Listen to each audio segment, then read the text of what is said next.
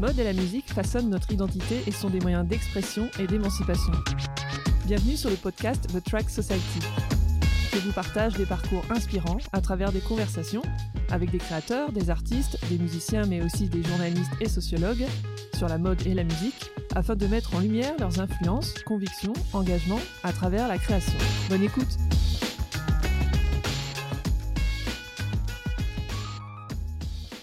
Alors pour cet épisode un peu spécial, je suis dans un studio d'enregistrement qui a, vous allez l'entendre, la particularité d'avoir une collection de pièces de mode originales, punk datant du milieu des années 70. C'est Andy Gardiner qui me reçoit au sein de son studio de deux labels de musique, Splendid et Splinter. Et DMC. Bonjour Andy, comment tu vas? Ben, Très bien. Bonjour, bienvenue. Merci. Andy, tu as un parcours assez riche de, DJ, de producteur, directeur de label, et tu es accessoirement anglais. Est-ce que tu peux te... Pour, mes péchés. Voilà. Est-ce que tu peux te présenter, s'il te plaît? Euh, ben voilà, je m'appelle Andy. Euh, voilà, je, travaille dans la musique. Aujourd'hui, euh, je gère deux labels, un qui s'appelle Splinter et l'autre euh, qui est sur les starting blocks euh, avec mon pote Arthur Péchaud de Pan European. Euh, on a créé une entité ensemble qui, qui s'appelle DMC. On a fait une première sortie pour le disque RD de l'année dernière avec une réédition de Jack the Ripper, groupe culte rock français des années 2000. Euh, par le passé, bon, j'ai porté pas mal de, chapeaux différents. Euh, voilà, j'étais artiste, euh, enfin, j'étais compositeur, producteur, puis artiste, notamment chez Headbanger dans les années 2000. C'est un, label qui avait produit des, des groupes français aussi, non? Oui. Justice, je crois, ça? Bah, Headbanger, oui, oui. Enfin, c'est le maison de Justice. Enfin, c'est le label de Pedro Winter, euh, qui était euh, anciennement euh, le manager de Daft Punk, qui a créé son propre label en 2003. Moi, j'étais, je crois, le troisième signature, mhm. après Justice et avant Crazy Bald et Mehdi. Et donc voilà, j'ai fait quelques années de, de, de route avec eux j'ai tellement tourné à l'époque que voilà, j'avais besoin de, de, respirer un peu. Donc, euh, je me suis un peu retiré de la scène, euh, entre guillemets, électro, où, j'avais peut-être pas tout à fait ma place parce que je viens du pop et du rock. Mhm. Mais bon, c'était une super belle aventure. Mais bon, je me suis retiré à un moment donné pour me consacrer à, à produire, euh, enfin, à reproduire les autres, ce que je faisais avant d'ailleurs d'être Vicarious Bliss chez Headbanger. Parce que toi, c'était plutôt un, parcours de plutôt DJ ou plutôt de. Ah non, non, non, non, non, non, pas du tout. non, non.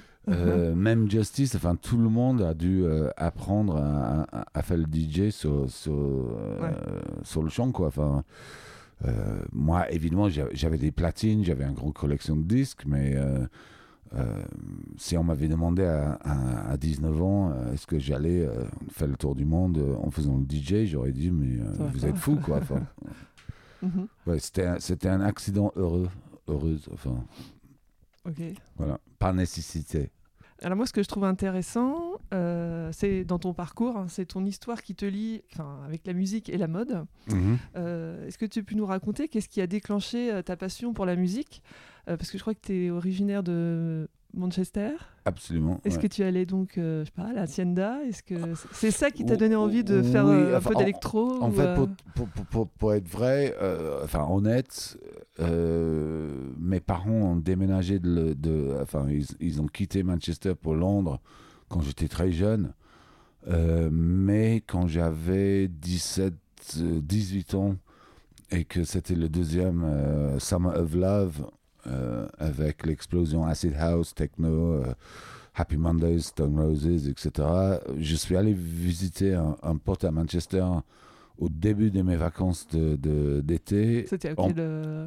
90. 90 ouais. Mhm. En pensant que j'allais j'allais rester euh, trois jours et en fait j'ai resté six mois. donc la moitié du temps à la Sienda. tu peux décrire un peu la Sienda pour, ce, pour les, auditeurs qui ne connaissent pas forcément cet endroit, ce qui s'y passait en, fait, en fait, bah, Euh, la boîte, c'était euh, bah, créé de toutes pièces euh, par euh, Factory Records, le label de, de Joy Division, New Order, etc. Justement, enfin, les anciennes Joy Division, enfin, les New Order étaient euh, actionnaires dans la boîte. Euh, ça a commencé, je, je crois, ça a été créé en 84. Euh, et ça avait perdu de l'argent euh, hand over fist, comme on dit en anglais, jusqu'à l'explosion de, de l'Acid House. Enfin, avant, c'était- une espèce de, de boîte assez glauque euh, où on voyait que des, des groupes post-punk euh, très froids, etc. Il n'y avait pas beaucoup de gens qui le fréquentaient. Mhm. Et puis avec l'arrivée de, de l'acid house techno, enfin l'explosion euh, ecstasy, etc. en 88, 89, bah, c'était ramé euh, tous les soirs. C'était un peu le temple de, de la, de la première vraie vague de la musique électronique anglaise. Euh, bon, évidemment, ils avaient à peu près tout hérité de Chicago et de Detroit. Mais c'était vraiment là où ça se passait euh, pour les Anglais. Et il y avait des clubs, euh, genre à Londres, style Shoom ou, The Mad Club, qui en fait suivaient le courant musical et, et mode qui sortait de Manchester. Euh, voilà. À cette époque, tu écoutais plutôt du rock ou euh, Les deux. Ouais, ouais. Enfin, il y avait, il- en plus, il y avait un vrai crossover, quoi, justement, avec des groupes euh, comme les Happy Mondays, comme les Stone Roses. Euh, voilà, enfin, c'était très sain euh, musicalement. Moi, j'ai- moi, j'ai trouvé parce que tout est à- était à apprendre. Il y avait, il y avait, ça avait cassé des barrières. Il y avait plus cette, euh, euh, comment dire, euh, genre snobisme. Mhm. Genre, euh, soit on écoute de, de la musique à, à la base des guitares, soit on écoute euh, euh, des synthés. Enfin, tout était bon à apprendre. On va, on va faire le lien avec euh, la fameuse collection que tu vas exposer dans ton studio. Ouais. À cette époque-là, justement, côté look vestimentaire, que se passait-il à ce moment-là? Est-ce que étais-tu déjà fasciné par cette créativité qui s'exprimait à travers le vêtement dans les années 85-90 là? Moi, moi en, fait, euh, pendant bah, le deuxième moitié des années 80, quand j'étais euh, ado, j'étais, je suis toujours grand fan de Cure, enfin The Cure. ouais. Donc j'étais à, à peu près le pire clone de Robert Smith euh, qu'on pouvait voir sur le, dans la rue. Enfin, déjà j'étais euh, très grand. mais je crêpais mes cheveux, je les, teins, je les teindrais en noir. En plus, je suis roux. Donc, euh, il fallait mettre du rimel euh, sur mes cils, euh, etc. Ah oui. Enfin, c'était tout un, tout un procédure pour sortir. Euh, et après, quand, quand, ouais, quand, quand ce, ce mouvement s'est arrivé et que voilà, on, on commençait tous à, à- à danser toute la nuit, euh, ouais, enfin, j'avais fini mon, mon, mon période euh, cure et Oui, là, voilà, c'était on- un peu les. on, on a, il y avait Cyberdog qui était, qui était ouvert à, à Londres avec genre du ravewear, enfin Mhm. st- street ravewear. Euh, il y avait une marque qui s'appelait Daniel Pool euh, que j'adorais, que j'achetais religieusement Ah ouais. quand j'avais assez d'argent de poche. Donc tout est devenu un peu baggy, un peu fluo, Ouais, un peu. ça, ouais. voilà. Mm, mm, mm. Mais bon, c'était c'était un peu un parenthèse pour moi. C'était euh, j'étais plus là pour la fête que, que pour Oui, la pour mode. une quoi. démonstration. Ouais. ouais, de... Et je pense que c'était pareil pour, pour, pour, pour, pour tous, les, tous les gens à, ce- à ce moment-là. Euh, je dirais que le, le truc qui est arrivé à ce moment-là, c'était le t-shirt à manches longues. D'accord. Oui, un peu. Ça ça n'a pas ouais. existé avant. un le peu grunge, quoi, en fait. euh, non ouais, ouais, ouais. ouais. En fait, il y avait un énorme crossover Mhm, entre mhm, tous ces courants, euh, genre 80-90. Euh, ouais, c'était un peu un melting pot. Et le truc qui était cool dans le, dans, dans le communauté rêve, c'était qu'on s'en foutait de, de, de- De- Du look, quoi, en fait. Euh. Tu prenais. euh, Il, fa- il fallait que ça soit euh, bien sur soi, vu que tu allais danser pendant euh, 12 heures toute Ouais, la ouais. nuit, euh, il fallait que ça soit confortable. Et à ce moment-là, toi, tu as, une vingtaine d'années, j'imagine, et enfin, tu voulais faire de la musique ou euh, t'es pas forcément. euh, enfin, je vous, enfin, j'ai, comment dire, quand j'avais 20 ans, j'ai fait une année à Erasmus euh, en France Mhm. et euh, j'avais chopé un, un, un- un boulot. En fait, j'ai- euh, j'ai toujours lu le presse musicale et quand j'étais en France pour l'année euh, en 90-91, j'ai acheté. Ici, il n'y avait que deux canards euh, de musique. Il y avait Rock et Folk qui existe encore. Il y avait Mhm. Best qui, qui, qui est mort depuis. Et bon, c'était des mensuels. Et je les lisais religieusement tous les mois parce que bon, euh, c'était euh, ce qui se passait ici. Ouais. Et comme c'était des mensuels, ça, veut- ça allait dire que toutes les infos étaient en retard. Euh, je trouvais qu'en fait, tout ce qu'ils faisaient, c'était d'acheter le NME, le Melody Maker, Mhm. enfin la presse musicale quotidienne, enfin hebdomadaire anglais. Ils traduisaient et ils traduisaient mal. Il et en fait, condensait et puis. avec, avec- mon arrogance de 20 ans, j'ai appelé Francis Dordor, le, le rédac chef à l'époque de, de Best. Euh, j'ai pu tomber sur lui, c'était assez incroyable. Enfin, dans le, dans le, dans le journal, il y avait les, les 01 du journal. Mhm. Et euh, je, je lui dit, enfin, complètement, enfin, très, avec beaucoup d'arrogance, ce que tu fais, c'est de la merde. Et lui, il m'a dit, bah, t'as 45 minutes pour venir. T'es à Paris? Je dis, ouais, bah, t'as 40 45 minutes pour te pointer pour m'expliquer pourquoi. Donc, je me suis pointé euh, rue d'Antin, dans le 9e, euh, dans les anciens locaux de Best, et j'avais un job en sortant. Ah bon, il a été convaincu Voilà. alors. Et parce que je, je lui avais dit que je retournais euh, en Angleterre pour, pour faire mon dernière année d'études. Et il a dit bah, Ok, bah, Banco, euh, tu, tu retournes là-bas et tu nous fais des reportings euh, mensuellement sur, euh, sur le scène qui bouge, etc. Super. Et donc, trois jours après avoir fini mes études, j'étais Paris, re chez Best. Et je savais que voilà, c'était un peu ma façon de payer le loyer en étant dans la musique, mais Mhm. je voulais jamais être journaliste musical. Enfin, je voulais être musicien, donc euh, bon, c'était très népotiste. J'ai fait un carnet d'adresses, Voilà. et Mhm. puis genre deux ans plus tard, euh, j'ai euh, plongé, euh, j'ai pu avoir mon premier contrat euh, de prod, etc. Parce que évidemment, je voulais pas être mus- musicien frustré, journaliste musical. Mhm. D'accord. Donc, j'ai pu m'échapper de, de, de- de cet ouais.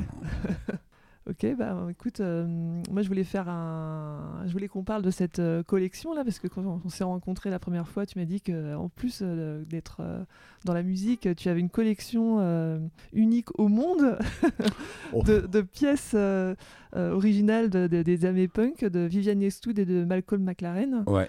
Ouais. Est-ce que tu peux Je, euh, je dirais pas que c'est unique au monde. Il y a, il y a- il y a- il y a pas mal de, de gens, surtout au Japon, qui ont peut-être beaucoup plus de pièces que moi, mais Mhm. je pense qu'en France, euh, sans de monter le melon, euh, je, je dois avoir peut-être le, le- le plus grand, la plus grande collection, Ouais. en France en tout cas. En fait, c'est... Mais pourquoi, tu- enfin comment, euh, enfin pourquoi tu as eu l'idée de conserver tout ça? Parce qu'on a tendance en- à bazarder nos, en, nos, nos en fringues fait, de jeunesse. Bon, je- j'adore tout ce qui est punk 76, 77, enfin anglais, donc Pistols, Clash, Damn, Jam, Mhm. Stranglers, etc. Mhm. C'est vraiment un courant musical. Même si j'étais à peine né, Oui, bah oui. euh, j'y étais pas.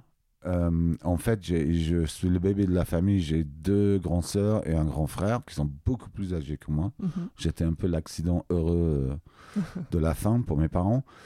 Et ma sœur, elle était euh, un peu dans cette scène-là. Euh, elle a, enfin, c'est la plus jeune sœur, elle a 12 ans plus que moi.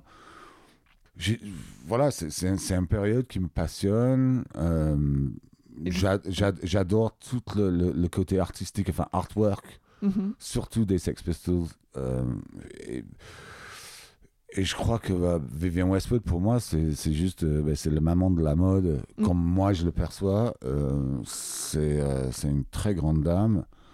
Euh, Malcolm, évidemment, c'est Oui, bah, son âme. euh, voilà, C'était le compagnon de Vivienne Westwood. Ouais, et, Mhm. euh, et le manager des Sex Pistols. Mhm. Et voilà, c'était un couple hyper intéressant. Et je, vraiment, je, je trouve qu'il y a une esthétique incroyable dans ce qu'ils ont fait ensemble. Mhm. Et, et derrière ce que Vivienne a fait par la suite. Tout à fait. Et voilà, donc c'est moi, comme je suis collectionneur, genre même hamster de base, j'ai pas mal de collections, que ce soit des vinyles, des Mhm. art toys, des figurines, euh, des guitares, enfin bon bref, euh, j'ai beaucoup de mal à, à ajouter des choses. Ouais. Euh, voilà, ça fait, ça fait plusieurs années, enfin même, enfin, Mais toi, tu les as acquis, enfin achetés, je ne sais pas. il y, a- mais, il y a- il y a- il y a un ou deux que j'ai hérité il y a de longtemps ou ça est devenu euh, petit à petit C'est euh, venu petit à petit. Enfin, Ah. j'ai vraiment commencé euh, quand j'étais, bah, quand j'avais, j'ai commencé à avoir des moyens, hein, parce que c'est pas des pièces données. Oui, hein, c'est pas des, des choses que tu as chinées. attends, Je- non, mais je chine encore aujourd'hui. hein. Non, non, j'ai, j'ai des si alertes, c'est- j'ai les alertes sur eBay Ouais. en permanence. mhm, ah ouais. Mais non, non, je- je- ça me passionne. C'est- Ouais, ouais. Est-ce que tu peux décrire un peu tes- les, les pièces que tu as justement euh, réussi à, à conserver là? Parce que j'en vois quelques-unes euh, sous, Ben sous là, les yeux. euh, dans les t-shirts, bon, il y a le premier t-shirt euh, qui mentionne les Sex Pistols, qui est le fameux You're gonna wake up one morning and know what side of the bed you've been lying on, qui est une espèce de manifeste de, de Westwood et McLaren sur le côté, enfin, quand on le porte sur le côté droit, il y a tout ce qu'ils détestent Ouais. et sur le côté gauche, il y a tout ce qu'ils aiment. Donc, euh, il y a la première mention euh, euh, bien avant le premier concert des Sex Pistols. Là, Mhm. on est en 75. euh, 60, euh, ouais, 75. Mhm. Jones and his Sex Pistols. Après, là-haut, il y a le premier t-shirt Tits euh, avec une espèce de texte que McLaren a trouvé dans un magasin euh, porno. Euh, magazine porno, pardon. Euh, voilà, là, il y a la fameuse. C'est la chemise, la fameuse chemise. euh, Anarchy shirt, ouais. Anarchie. euh, Ouais, là, on s- en, en fait, justement, les, les deux là que je viens de mentionner, les deux t-shirts, on sait que c'est Westwood qui les a confectionnés sur le table dans son HLM sur Nightingale Lane elle-même. Euh, c'est avant que justement c'est devenu un peu plus musclé leur entreprise et qu'évidemment il y avait des, des sociétés qui étaient embauchées pour, pour, pour imprimer les, les trucs. Là on sait que Oui, là, c'était des petites séries. Enfin, Ah c'était un. ouais. un le, pièce unique, le- presque. le- la Anarchy Ouais. Par exemple, euh, normalement, enfin, on- personne n'est vraiment sûr, même pas Viviane, parce que Mhm. j'ai j'ai eu l'occasion de lui demander euh, combien a été fait. On pense entre 30 et 50. Oui, oui. Je crois qu'il. euh, le Malcolm- Enfin, j'ai lu un peu, un peu l'histoire de cette chemise là. Ouais, Et je crois que c'est Malcolm qui avait acheté une, une série de chemises. euh, Weblex. voilà, des chemises Weblex. Weblex. Et euh, puis c'est ouais, Vivienne Westwood qui a customisé Ouais, en, absolument. En- elle a fait en, les, en rajoutant des, des patchwork de. Elle a fait des ouais. bas, elle a Des mis, bandes, elle a mis des, euh, des patchwork dessus. Voilà, donc euh, tout ça c'est fait main. Maintenant, là c'est un très joli exemple d'un pantalon bondage Mhm. euh, qui est du premier époque sexe. Donc, euh, bon, pas confectionné directement par Vivienne, c'était du outsourcing, mais ça fait peut-être partie des premiers 30 exemplaires, Mm. je pense. Alors, je Euh. précise, euh, je précise le- le- la- boutique sexe, c'est euh, pour ceux qui connaissent pas, c'est. C'est 430 Kings Road, Voilà. ça existe encore, ça s'appelle World's End Ah, je pensais que c'était euh, fermé. ou, Non, non, oui, non, ça a été repris peut-être par. Non, non, c'est, toujours Ah oui. un enseigne de, de la marque Vivienne Westwood. C'est tenu maintenant par un- une fille géniale qui s'appelle Lisa, mhm. qui est canadienne, qui a un peu le même, comment dire, dégaine que Jordan, qui était la fameuse Ah ouais, euh, euh, vendeuse de l'époque. C'est, c'est, un, un peu fan, mais voilà, c'est... Euh, voilà, ils sont, ils sont toujours là. Il y, a, il y a une collection tous les ans de, de World's End qui est parfois dispo dans les, les magasins de Westwood autour du monde en Mhm. très petite quantité, mais il faut vraiment y aller au bout de la King's Road pour, pour, pour, pour dénicher des, des pièces uniques chez eux. Quoi. Attends, Je regarde autour. Ben là, c'est un muselin, c'est le fameux Mhm. muselin. Oui. Enfin, euh, Mhm. plus des designs euh, disponibles. Enfin là, c'est le fameux euh, les deux cowboys. Ça s'appelle Cox. Euh, C'était une image qui a été trouvée par McLaren dans Mhm. un, un magasin euh, gay américain. Euh, donc c'est des cowboys euh, homo. Oui, il y a eu d'autres euh, t-shirts comme ça, un peu voilà, plus. euh, donc c'est oui, c'est fait en muselin, euh, un, un- un ma- matériel, enfin cheesecloth mhm. très léger Oui. avec des dog clips pour justement pouvoir s'attacher presque comme un, comment dire, un straight jacket, enfin un camisole. L'idée, c'était euh, porter avec les, les pantalons bondage. Donc, Mhm. euh, voilà, on pouvait vraiment s'enfermer. euh, et on avait. On n'arrivait plus à marcher, quoi. Enfin, Oui, parce que le steelpunk, c'était vraiment détourner euh, le, mm. le vêtement avec des. des, des- euh, détourner le vêtement de son. Enfin, de- presque de son sens en rajoutant des, des, Ouais, bah, des épingles à nourrice ou des, des zips. euh, et c'était aussi beaucoup de, beaucoup de statements, là, fin de, de t-shirt Ouais. à message et puis de. pour revendiquer un. Ce, ce- un ce que je trouve qui est drôle, enfin drôle, intéressant, c'est que Westwood a toujours, euh, et c'est toujours vu en, créatrice, c'était pas juste quelqu'un en train de faire de la, comment dire, des, des, des vêtements punk entre guillemets. Euh, toutes les matériels étaient sourced depuis des producteurs euh, au Royaume-Uni.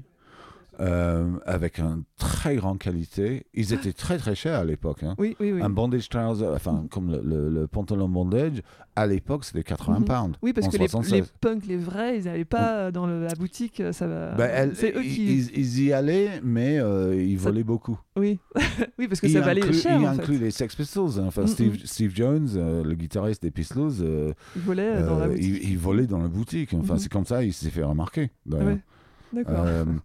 Euh, mais bon, c'est- elle n'était pas en train de dire ah oui, euh, bah, enfin, il n'y avait, y avait pas un mouvement punk. Enfin, c'est un peu eux qui ont, qui ont, qui l'ont créé en quelque part, en quelque sorte. Pour elle, elle était en train de, de faire vraiment de la, à, sa- à son niveau euh, de la haute couture. Oui, tout à Punk fait. oui, culture. ouais, ouais. De, de la réinterpréter, Ouais. à sa manière. De... C'était, j'avais lu que c'était l'art de provoquer euh, Vivienne Westwood. Ouais. complètement. Et euh, pour toi, qu'est-ce que ça signifie de, de garder, euh, de les exposer dans ton studio là Enfin, Bah, c'est un peu mon petit jardin secret. Enfin, Ouais. c'est. euh, Ça t'inspire euh, Ouais, ça m'inspire Ouais, grave. ouais. Mm. Enfin, pour moi, c'est de l'art. C'est pour ça qu'ils sont tous encadrés et sur les murs. Enfin, à, à quoi sert euh, de les avoir dans un Mhm. placard?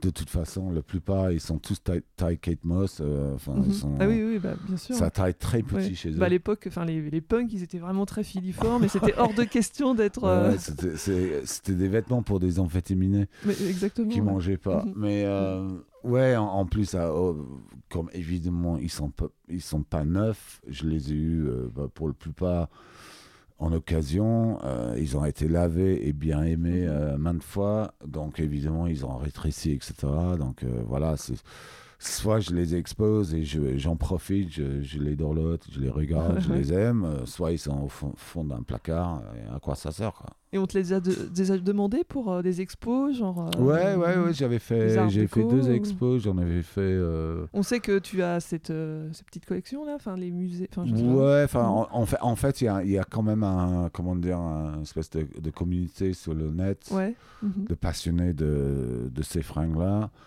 Donc, euh, ouais, ça, ça, ça parle, ça, ça échange. euh, voilà, enfin, ça- Parce que- Ou même il y a des, des marques de luxe hein, qui cherchent des pièces vintage pour s'inspirer de. En fait, ce que je trouve cool, c'est que ça fait un petit moment que Vivienne, elle, elle veut plus entendre parler.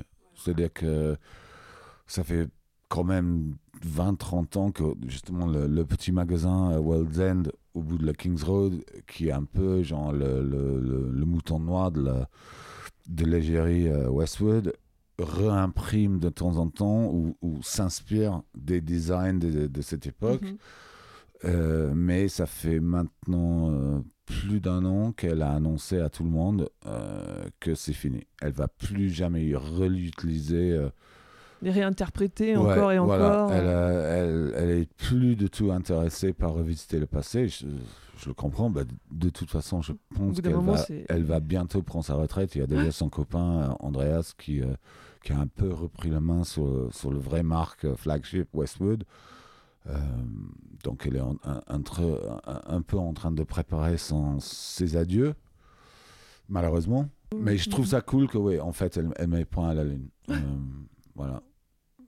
Écoute, euh, moi j'aime bien donc faire le lien entre la mode et la musique et te concernant.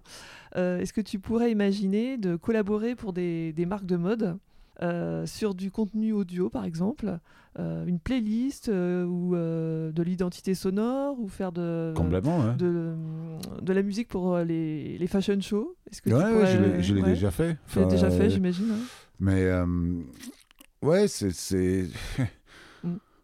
bon, je veux, je veux pas parler mal de, de- de- des gens qui sont plus là, mais bon, moi je trouve qu'il y a plusieurs catégories. Euh, Bon, Karl Lagerfeld, euh, à son âme.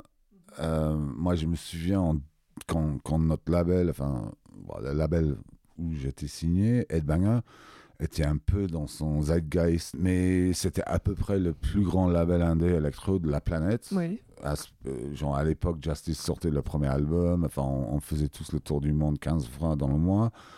Et évidemment, les Lagerfeld de ce monde, euh, ça, m'intéresse. Mhm. Donc, on se retrouve euh, dans des dîners. Et puis, bien sûr, genre deux ans plus tard, c'est plus nous, Mhm. c'est quelqu'un Ouais. d'autre. Et, et- un- un- je, pré- je préfère travailler ou collaborer avec des gens qui sont un peu plus real. Mhm. Euh, comment dire, me rassure de ce que je pense Mhm. souvent euh, de la mode et, et- et le côté complètement éphémère et fake. Et c'est justement pour ça aussi pour que j'adore Westwood parce qu'elle est, on peut le traiter de dingue, on peut le traiter de folle, mais elle Mais est vraie. Ouais, elle est Elle restée est authentique. 100% ouais. Mhm. vraie. Ouais. Euh, elle est plus intéressée par un bouquin d'histoire et pour, après pour parler avec, avec vous de ce bouquin d'histoire. Je suis désolé pour tous les fans de Lagerfeld qui, qui m'attendent. Moi, juste, évidemment, je pense que c'était un monsieur très talentueux et euh, très groundbreaking. Mhm. Ouais, d'accord. Pour toi, euh, est-ce que la musique, elle apporte quelque chose euh, aux vêtements? Que tu penses qu'un environnement musical, ça vraiment, ça apporte une autre dimension euh, presque à un vêtement? Quand tu euh, vas sur un site internet et que tu vois des, des vêtements comme ça, euh, Vois ce que je veux Sûrement- dire sûrement, ouais. Enfin, Ouais. non, ça dépend des cas, mais ou euh, même les, au niveau des défilés aussi, hein, quand il y a de la musique, ça donne un peu de. Moi, moi j'ai toujours été. euh, je suis allé au, au Japon euh, plusieurs fois et euh, j'ai toujours été très impressionné par le, le, le- le façon que les Japonais consomment Ouais. et fédèrent la mode. Que ça soit avec la musique ou pas. Mhm. C'est que chez nous, je dirais dans l'Occident, on est enfin la mode. euh, pff, attention, je ne, je ne critique pas la Ah, mode, c'est quelque avis, chose que j'adore. Ouais. euh, la, la- la mode est quelque chose qui véhicule une espèce de, de- de- euh, on est à la mode, on porte ça, on est cool. Au Japon, on peut être complètement à la ramasse Ouais. avec euh, genre des, des, des- des vêtements de, que nous, on qualifierait à l'Occident de plouc, Mhm. mais chez eux, ça, en soi, c'est de la mode. Ou- ou- en- enfin, tout le monde se respecte. C'est que la personne qui est habillée tête aux pieds en Westwood ou en Chanel ou je ne sais pas quoi, euh, respecte autant le, le Mhm. fermier qui est euh, dans des, des, des, des bottes gadou, euh, Mhm. machin, Ouais, ouais. et, No style, quoi. Enfin, enfin, no style, euh, styleless. Mm, Il n'y a pas cette espèce de concours où euh, on est à la page, vous n'êtes pas à la page, nous on a le dernier truc, vous ne l'avez pas.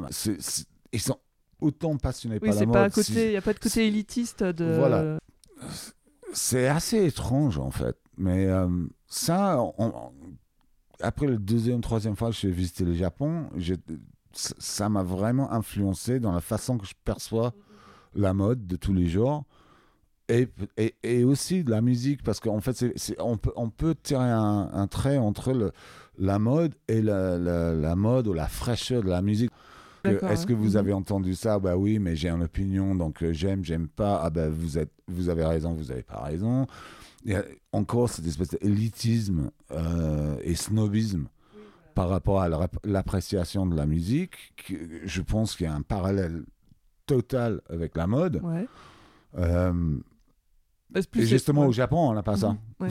En fait, De plus c'est mainstream, plus c'est un peu plouc, quoi. Enfin, dans- Ouais. dans l'idée euh, de que la musique oui, ou mais, la mode. mais, euh, enfin Mhm. ici euh, il y a, y a ni, plus ni, ni queue ni tête, c'est-à-dire qu'il y a des gens qui, qui aiment le mainstream pour, pour, pour comme c'est un fashion statement. Eh ben, j'aime Taylor Swift parce que c'est naze. Enfin, moi, je, pardon Taylor, je, je te trouve pas du tout naze, mais il y a des gens qui aiment Taylor Pour Swift pour être ironique ouais. pour énerver leur pote en Mhm. disant ben moi je l'aime. De plus en plus de marques fonctionnent en faisant des drops, euh, des séries limitées, car elles Mhm. s'adressent à des collectionneurs. Donc on- je vois bien que tu es un, un collectionneur. Et j'aime faire un parallèle entre la mode et la musique, soit entre la création euh, d'une collection et la création de morceaux de musique. Donc euh, quand- comment tu fonctionnes pour produire ou créer des morceaux de musique? Et y a-t-il ce phénomène de, de rareté dans la musique euh, en créant, je sais pas, des, des remixes de... Comment tu... Comment tu- je- travailles.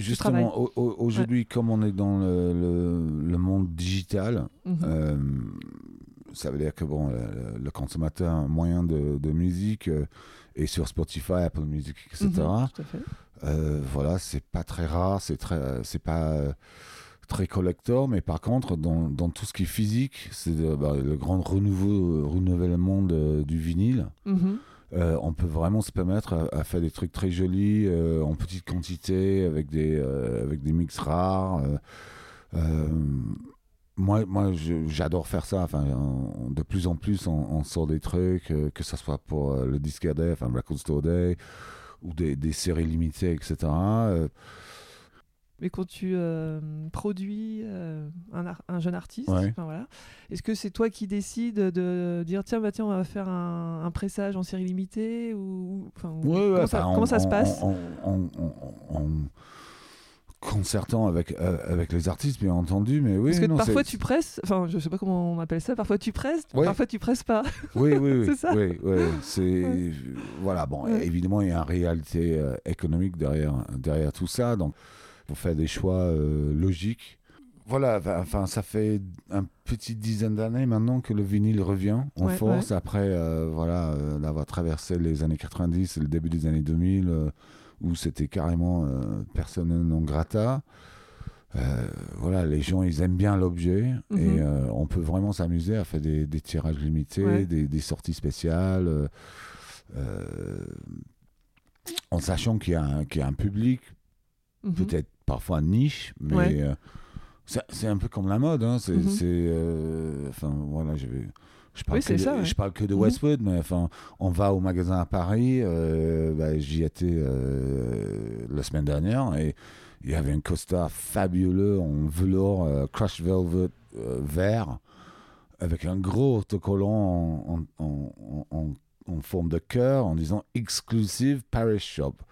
Et euh, bon, j'étais en Angleterre ce week-end dernier où j'étais, je suis allé chez World's End et il y avait un autre costard, euh, Westwood, où il y avait le même euh, étiquette en forme de cœur, exclusive World's End Kings Road. Donc euh, voilà, c'est, presque tous les créateurs sont faits normalement en série assez limitée, Mhm. euh, qui fait un peu le, le- le rareté des, Oui, des choses. Mhm. Euh, voilà, moi par exemple, je collectionne des Air Force One de Nike. Oui, t'es un pur collectionneur. hein. Voilà, je- ils sont pas nécessairement beaucoup plus chers que les Air Force One standard en blanc ou en noir, Mm, mm, mais mm. euh, je sais que peut-être il n'y a pas plus que 500 exemplaires pour le monde. Mhm. Et donc, euh, dans la musique, par exemple, tu, commences par le digital, et si tu vois que ça marche un peu, tu, tu dis, bah tiens, on va les lancer aussi en, Non, enfin, en non- vinyle ou non Normalement, on a une forcément. idée quand on commence à, à, à- rentrer en affaire avec un artiste, euh, on sait déjà que voilà ce qui va nous intéresser et espérons pour l'artiste aussi, c'est Mhm. tout de suite un, un vinyle et, un euh, et le sortie digitale Ok. mais- et en même temps. Ok, d'accord. Euh, bien sûr, il y a des projets de réédition où il y a un truc qui est déjà d'or en digital, qui était déjà en vinyle il y a 20 ans et que, qui n'est plus disponible. Et donc, on intervient pour, pour, pour rééditer les œuvres en, en physique, malgré le fait qu'ils sont déjà dispo en digital. Donc, D'accord. Ouais. Donc ça, tu travailles aussi euh, sur ce genre de, de Ah oui, oui, projet de. Ouais. remix et tout Ouais, ça. Là, par exemple, euh, euh, en début de l'année prochaine, en 2022, on va ressortir tout le back catalogue de Jack the Ripper, qui était un groupe phare Ah oui. euh, rock indé des années 2000, français. Mhm. Ouais. Euh, déjà, il y a, ils ont fait trois albums. Le premier album n'est pas du tout en ligne, enfin n'est pas dis- disponible sur Spotify. Les deux autres, oui, mais ils vont être bientôt retirés des plateformes parce que nous, on a tout remasterisé. On avait euh, déjà réédité le troisième album euh, qui s'appelle Ladies First pour le dernier Discard Day en été dernier, Mhm. qui a été sold out euh, le jour de- du Discard Day, le samedi, je crois c'était juin, le 16 juin, un truc comme ça. On, et on va ressortir les deux autres en vinyle, enfin un vers la fin de, de 2022 et le troisième peut-être en début 2023. Mais le digital sera déjà dispo depuis euh, janvier pro, janvier prochain. Et quand tu dis euh, on va remasteriser ces, ces albums, enfin, dans la mode aussi, euh, quand on reprend, on- parfois dans, dans- Ouais. au sein des marques, on prend des vieux, tout, on reprend des vieilles archives, on les remet au goût du jour. Ouais. Et du coup, comment tu t'y prends pour les remasteriser? Dans le, dans le meilleur des cas, on a Mhm. accès aux bandes originales. Enfin, on remixe un peu. Enfin, on remixe pas, euh, enfin, dans le sens du remix, euh, mais on, reprend les bandes et Ouais. on, on essaie de- d'arriver à un résultat qui, qui est aussi euh, similaire Mhm. de l'original, mais avec un son peut-être plus avec plus de dynamique où on entend plus les instruments dans le mix qu'on n'avait pas entendu sur le sur le premier la première version enfin la vraie version entre guillemets qui est sortie à l'époque Euh, on essaie de oui d'éclaircir un peu le, le mix de, de faire que ça, ça pète un peu plus Mhm. euh, sans de dénigrer le travail de- euh, original, Ouais, original. euh, qui a été fait en studio à l'époque. Ok. C'est pas du tout un, un exercice pour changer quoi que ce soit, c'est juste pour rendre un peu mieux. Mhm. Ouais, parce que là, je- c'est aussi une Ouais. partie que je connais pas du tout, donc c'est intéressant ouais, Ouais. de faire des, ces parallèles-là. Tu travailles sur un, un projet personnel, enfin un album euh, Bah oui, enfin, quand moi Donc et plutôt- des millions d'autres, Ouais, euh, ouais. euh, dans le confinement, enfin le premier confinement, euh, que mon, mon job a été plutôt de, de s'occuper des autres, de produire les autres. Mais en fait, je me suis rendu compte que j'avais jamais fait l'album qui me ressemble. Aucun critique envers Ed Banger ou Pedro ou les autres labels avec qui j'ai travaillé, mais j'étais toujours un peu obligé, et c'est normal, de m'aligner à la, la ligne de conduite, enfin le, le- le- cadre. le- le Mhm. cadre Mhm. du label Le avec qui je travaillais à Ouais. cette époque-là. Mhm. Et euh, je me suis rendu compte que j'ai jamais vraiment fait, fait mon album, mon statement. Ouais, ouais. Euh, donc là, en fait, je me gêne pas. J'ai fait euh, l'ultime disque fanboy, selon moi. ouais. Euh, donc il n'y a pas de filtre, no filter, euh, pas de limite. Je vais, Authentique.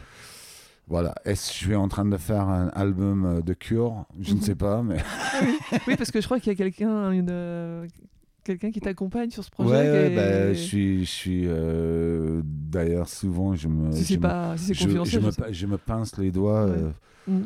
pour me rendre compte. Mais oui, il y a Dave Allen qui était le, le producteur de, de la grande époque de Cure, euh, c'est-à-dire The Head on the Door, Kiss Me, Kiss Me, Kiss Mhm, Me, mhm. The Disintegration, Wish, Mhm. The Top, Mhm. etc. Et plein d'autres disques dans mon discothèque idéal, euh, genre Ouais. Les Sisters of Mercy, Oui, euh. Nena Cherry, The Mission. Voilà, moi je connais Dave de loin depuis quelques années et euh, voilà, quand j'ai commencé à avoir des, les premières maquettes il y a une petite année, euh, j'ai pris mon courage par mes, les deux mains et je les ai envoyés, euh, je, je lui ai envoyé un, lien en disant voilà Dave, je ne veux pas t'embêter mais j'aimerais au moins avoir ton, ton avis, est-ce que je vais trop loin dans Cure World ou Sisters World? Il m'a répondu en disant j'aime vraiment bien, enfin en rigolant en disant tant qu'il n'y a pas Robert Smith qui chante sur le disque, ben, ce ne sera pas un disque de cure. Ouais. Et donc, euh, bon, ben, au, au fur et à mesure, on, euh, on, on- on a pas mal euh, discuté, échangé. euh, et euh, voilà, ben, il, il, il, fait un peu l'executive Le producer mentor. et euh, le monteur et euh, il va mixer l'album Eh ben, c'est vachement l'année prochaine. Donc, Ouais. euh, je suis ravi. C'est, Mm. Là encore, c'est un, rê- un rêve de gosse. Et comme j'ai, c'est plus vraiment mon boulot principal, j'ai, aucune pression de, de, de market forces. De, de, Ouais, il faut, voilà, je suis juste un vieux schnock qui, qui, Mhm. qui fait le disque qu'il a toujours voulu faire avec des gens qu'il a toujours rêvé euh, génial. de bosser. Ouais. Et voilà, bah, Inch'Allah, quoi. Ouais. Eh bien, écoute, moi j'ai fini mes, je pense mes questions. Est-ce que tu voulais euh, rajouter quelque chose, euh, ton, enfin, dans ton actu, euh, que tu as envie de partager aussi sur ce podcast? Bah, et- ouais, bah, il y a le, justement, comme je l'avais dit, il y a le back Mhm. catalogue de Jack the Ripper qu'on sort en début 2022. d'année. Euh, on travaille avec un nouveau groupe euh, qui s'appelle Kinski, euh, qui c'est un duo formé par Mark Kerr, batteur extraordinaire. il, il avait 19 ans quand il, il- il faisait les batteries déjà pour les Rita Mitsuku. Mitsuku. Euh, il a coproduit le dernier, enfin, les derniers Jan Hadid. Mhm. Euh, donc, c'est composé de lui et Max Delpierre, un super gratteur, compositeur qui a travaillé avec Rachita, justement quand il Mm. était très très jeune Mhm. aussi. Ouais. Donc, eux, ils font un projet euh, genre un peu électro-acoustique, mais très bizarre. Mais euh, avec Arthur, on est hyper fiers de le sortir. Euh, justement, pour le Discard Day d'avril prochain, on ressort, enfin, on sort pour la première fois le seul album solo de Dave Allen, Ouais, le mhm. producteur de Ah, Cure, ouais. euh, qui était à l'époque, il avait, c'était en 1980, et il avait 20 ans. Mhm. Et il était ingé euh, de studio chez Genetic Studios euh, sous la production de, de Martin Russian. Et donc, c'est un peu les démos qu'il avait fait pour, pour tester tout le nouveau matos qu'ils avaient acheté pour justement recevoir la Human League Ah, qui allait enregistrer ce qui est devenu le, le énorme album euh, synth pop qui s'appelle Dare avec Don't, Don't You Want Me et tout ça. mm, mm, mm. Donc, on est très fiers de faire ça. Euh, Bah, non, on a, on a plein de projets sur le foot. Mm. Donc, euh, Super. yeah. Ouais. Bravo. merci. Bravo. Euh, merci de m'avoir euh, reçu euh, pour, cette, euh, pour cet épisode. J'ai j'ai vraiment Avec adoré plaisir. parce qu'on va faire des petites photos de tes pièces de, de- de collection. Avec plaisir.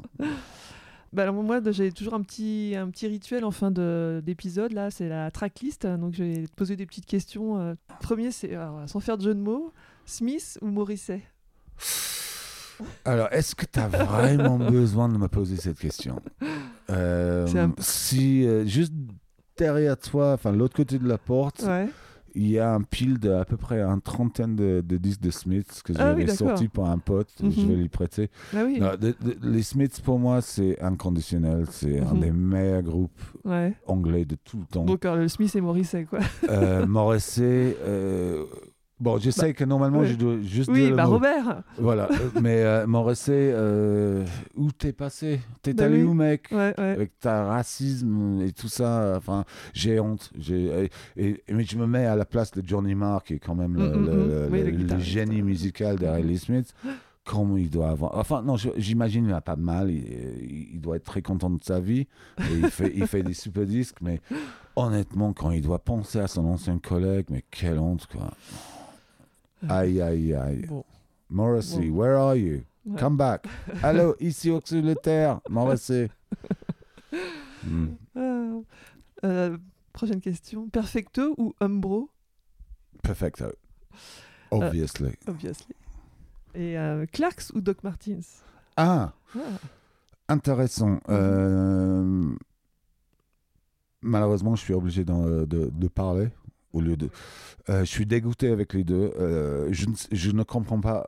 Quand j'étais ado, acheter un paire de docs, c'était 19,99 penny à Camden ou chez Shelley's, le, magasin de, chaussures londonien. Euh, pareil pour les Clarks, un, un paire de Desert Boots, c'était genre 14 pounds. Maintenant, un Desert Boots chez Clarks, c'est 100, 100 balles. Et euh, les, pr- les prix des Doc Martens, Bah, euh, je, je ne comprends plus. Mhm. C'est- même pas 100, c'est 200. Enfin, c'est... Alors, honte Oui. à vous deux. Je vous adore tous les deux, mais c'est comme Morrissey, quoi. Euh, reviens sur Terre, revenez sur Terre, les gars. Bon, les sneakers aussi, c'est encore, euh, encore pire, je pense. Ouais. Dernière question. Télécaster ou table de mixage? Les deux. Les deux. Euh. Faut dire que le bah, j'en ai un là. euh, Le Telecaster, c'est Ouais. peut-être un des meilleurs jamais. Strato. je sais pas. Euh, non, non, non, c'est Télé. télé. Télé. Ouais. Strato, no way. Ah, Strat, c'est Eric Clapton. ouais, Telecaster, c'est Robert Smith. Ça, ça va tout dire. Mm. Et euh, bah, table de mixage, euh, je m'en sers tous les jours. Donc. Super. Bah, merci à toi Andy, Bah, c'était top de se faire un petit tour dans les, dans les années punk et de découvrir euh, ta collection et ta passion pour euh, la musique et puis euh, bah, découvrir aussi euh, ton travail à travers tes, tes labels. Bah, je te remercie. Ben merci, enchanté. Merci, à beaucoup. toi. Ciao. Ciao. Ciao. Merci d'avoir suivi cet épisode que vous pouvez suivre sur toutes les plateformes d'écoute. Si vous l'avez aimé, n'hésitez pas à le partager et à vous abonner à The Track Society. Afin de m'encourager dans cette aventure, n'hésitez pas à me laisser un commentaire avec vos 5 étoiles sur Apple Podcast pour qu'il puisse être visible par d'autres passionnés de musique et de mode. Vous pouvez également me contacter en message privé sur Instagram, at The Track Society, pour me donner le nom d'une personne que vous souhaiteriez entendre par exemple. Merci et à bientôt